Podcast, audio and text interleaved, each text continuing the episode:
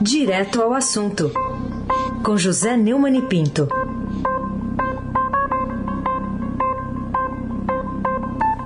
Oi, Oi Neumann. microfone, microfone fechado. Ah, bom dia coletivo, pronto. Sincronizado. Bom dia, Raíssa Abac, Carolina Ercolim, Laís Gotardo, Ronaldinho Mendes e o seu. Outros que conheci. Moacir Biasi, Clã Bonfim, Manuel Alice Isadora. Bom dia, melhor ouvinte, ouvinte da Rádio Eldorado 107,3 FM. Aí Abac, o tríplice coroado, o craque.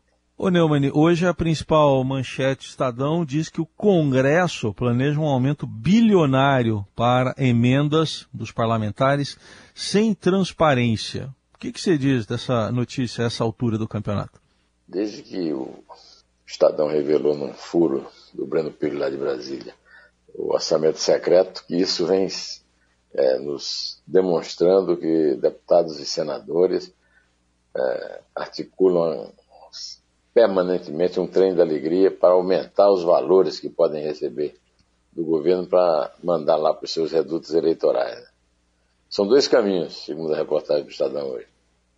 A chamada emenda de relator, né, o RP9, âncora do orçamento secreto, e por meio de uma ampliação das transferências do tipo cheque em branco. Tudo isso, tudo isso foi anunciado é, pelo Estadão nos é, nessas reportagens especiais e exclusivas.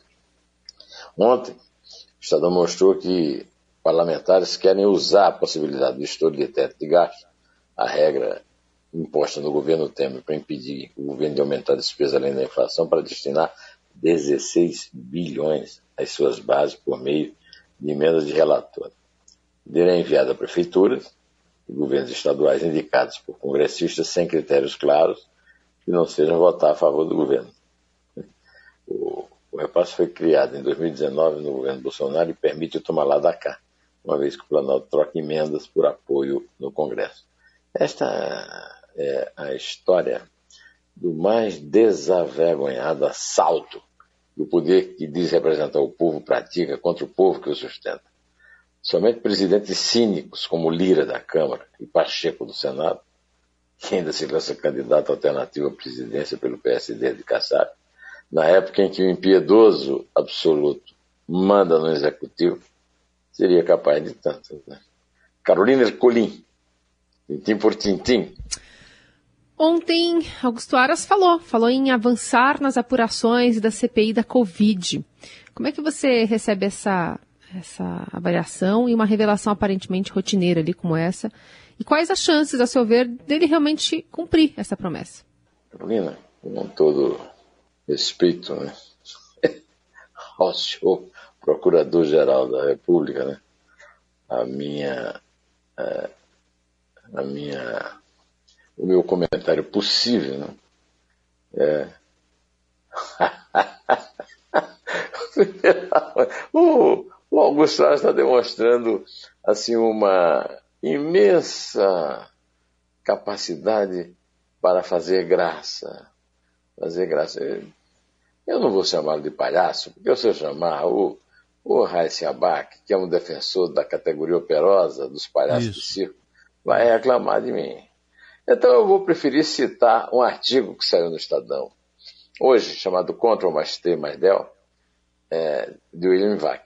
Ele disse que Dois motivos ajudam, talvez, a entender a postura de Augusto Aras até aqui. O primeiro, benigno ao PGR, seria de natureza doutrinária. Não caberia ao PGR colocar a presidência da República de pernas para o ar em contraste com o que fizeram alguns de seus antecessores. No Brasil, segundo essa versão corrente em vários setores influentes no STF, desaprendeu-se a separar o que é campo do direito daquilo que é campo da política. O segundo motivo são as ambições pessoais do PGR. O ombro dele ainda sente o tapinha repetido por Bolsonaro em várias ocasiões, prometendo a ele aras a vaga que André Mendonça parece distante de ocupar no STF. Mais de um ministro Supremo gosta da ideia, enquanto outros dizem que deveria haver uma quarentena para evitar que o PGR paute o seu comportamento, de olho na vaga vitalícia no STF. o trabalho da CPI constitui um dos mais devastadores relatos na história brasileira sobre incompetência, ignorância e má-fé por parte de um presidente da República, não importa que operadores no campo do direito digam sobre a tipificação dos crimes. Em relação a Bolsonaro, Aras está a caminho de ser lembrado como autor de uma nova doutrina, já apelidada dentro do MPF de Ctrl mais T mais Del. Seleciona tudo e apaga. Então, com a gargalhada e o, o brilhante final do artigo do William, eu me dispenso de comentar, é, lembrando apenas que, bom, o, o Brasil foi governado por um presidente incapaz. Então, é isso aí que nós pudemos, aliás, não foi, não é, né? É isso que nós podemos esperar do Procurador-Geral da República. O William tem razão. Aí se abaque. Esse abaque é, é o craque. Ainda falando da CPI, hoje tem um editorial do Estadão, um dos editoriais do Estadão destaca no título: A CPI da Covid cumpriu o seu papel. Você concorda? É, segundo esse editorial, as consequências jurídicas da CPI da Covid dependem agora, no encerramento do editorial está dito isso, né, do tratamento que será dado, né, da sequência ao comentário anterior, né, ao relatório pela Procuradoria-Geral da República e pelo Ministério Público dos Estados para os casos que envolvem indiciamento ou denúncia de pessoas sem foro especial por prerrogativa de função. Que houve crimes, não resta dúvida. Milhões de brasileiros os testemunharam. O país viu e a CPI da Covid documentou o atraso deliberado do governo federal para adotar medidas que poderiam ter salvado muitas vidas, como a aquisição de vacinas e o estímulo ao uso de máscara e ao distanciamento social. Entretanto, a CPI da Covid, como a qualquer outra, não cabe se ocupar dos desdobramentos jurídicos penais de seus achados. Naquilo que a concerne, ou seja, a investigação eminentemente política dos fatos que ensejaram sua instalação, a CPI da Covid foi muito bem sucedida. O relatório final da CPI da Covid é um monumento político erigido pelo diligente trabalho de seus membros, em que pese alguns tropeços dos senadores ao longo do caminho, como oitivas desnecessárias, arrobos de vaidade ou recomendações estapafúrdias, como o banimento de Bolsonaro nas redes sociais, os parlamentares legaram ao Brasil um documento histórico. No futuro, a leitura das 1.288 páginas do relatório dará ao observador desapaixonado um retrato muito bem delineado do que foi a tenebrosa condução do país por Bolsonaro nestes tempos sofridos. Agora está definitivamente registrado com a força de um documento do Senado, que durante um dos momentos mais dramáticos de sua história, o Brasil foi governado por um presidente não só incapaz como nocivo. A despeito disso, o país começa a superar a pandemia, mas levará mais tempo para superar Bolsonaro. Você perguntou se eu concordo. Eu diria como o velho Nelson Rodrigues, que eu sei que você é, lê com a mesma paixão que eu. É batata, seu Heisen. Carolina Ercolim, tintim por tintim. Bom, presidente Bolsonaro ingressou ontem no Supremo com um mandado de segurança contra a quebra de sigilos nas redes sociais pedida pela CPI. Né, a Advocacia Geral da União, que o representa, diz que a CPI não tem o poder de quebrar os sigilos do presidente. O, o, mandado já tem relator, né, o ministro Alexandre de Moraes, que chegou a ter seu impeachment pedido ao Senado justamente pelo próprio presidente da República. É, queria te ouvir, você acha que o presidente vai é, dispor de maioria para atender a sua reivindicação, seja ela justa ou não? É, o, a, a, o pedido da quebra de sigilo, que o próprio editorial do Estadão é, comentou de forma negativa, né, está sendo contestado né, pela Advocacia Geral da União, que defende judicialmente os interesses do Planalto, dizendo que a CPI não tem poder para investigar o presidente ou decretar medidas contra ele. Eu vou recitar aqui o texto deles. É, pelo que se percebe o requerimento aprovado invade a esfera de sigilos dos dados telemáticos de parte Petrante, de abril de 2020 até a presente data, além de determinar outras providências igualmente ilegais em face do impetrante, a exemplo da suspensão de contas em plataformas e instar a representação pela advocacia do Senado para promover sua responsabilização. Eu acho que realmente o direito de recorrer é pacífico a qualquer cidadão e o presidente da República tem foro especialíssimo, pode ser processado por crime é, que não seja praticado durante a sua a gestão. De qualquer maneira, o, o, o rosário de crimes, crimes para a, a justiça penal, crimes de responsabilidade para julgamento da, do plenário da Câmara e, e até crimes de contra a humanidade para o julgamento do Tribunal Penal Internacional de Haia é muito grande. As especulações sobre as críticas do Nada Excelso Pretório ao relatório, aplaudido em plenário na CPI e aprovado por muitos juristas de peso, caso do desembargador aposentado Walter Mairovich, mostra realmente mostram que a tendência no STF é, no mínimo, atenuar isso aí. Agora, esse comentário de que o relatório é fraco, comentário feito é, anonimamente por membros do STF na imprensa, aí eu diria que nós podemos contestar que fraco mesmo é o Supremo Tribunal Federal, né, Raíssa Abac, o craque.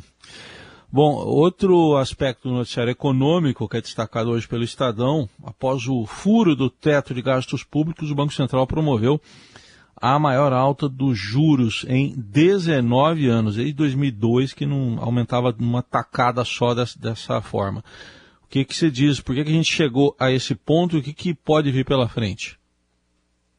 É, o Comitê de Política Monetária, conforme você acaba de falar, e o Copom do Banco Central, voltou a aumentar o ritmo da subida de juros e elevou a Selic em 1,5 ponto percentual, de 6,25% para 7,75% ao ano. A inflação tá, passou do segundo dígito, né? em meio à aventura populista do governo, que articulou o rompimento de teto de gastos. E o colegiado precisou acelerar o passo do aperto monetário, que pode levar até, segundo observações acreditadas, a uma nova recessão no ano que vem. O próprio Banco Central já admite que a atividade doméstica tem mostrado evolução ligeiramente abaixo da esperada. Né? É, foi o sexto aumento consecutivo dos juros, né? é, desde que o Banco Central cortou a, base, a, taxa básica, a mínima histórica de 2% é, na pandemia da Covid-19.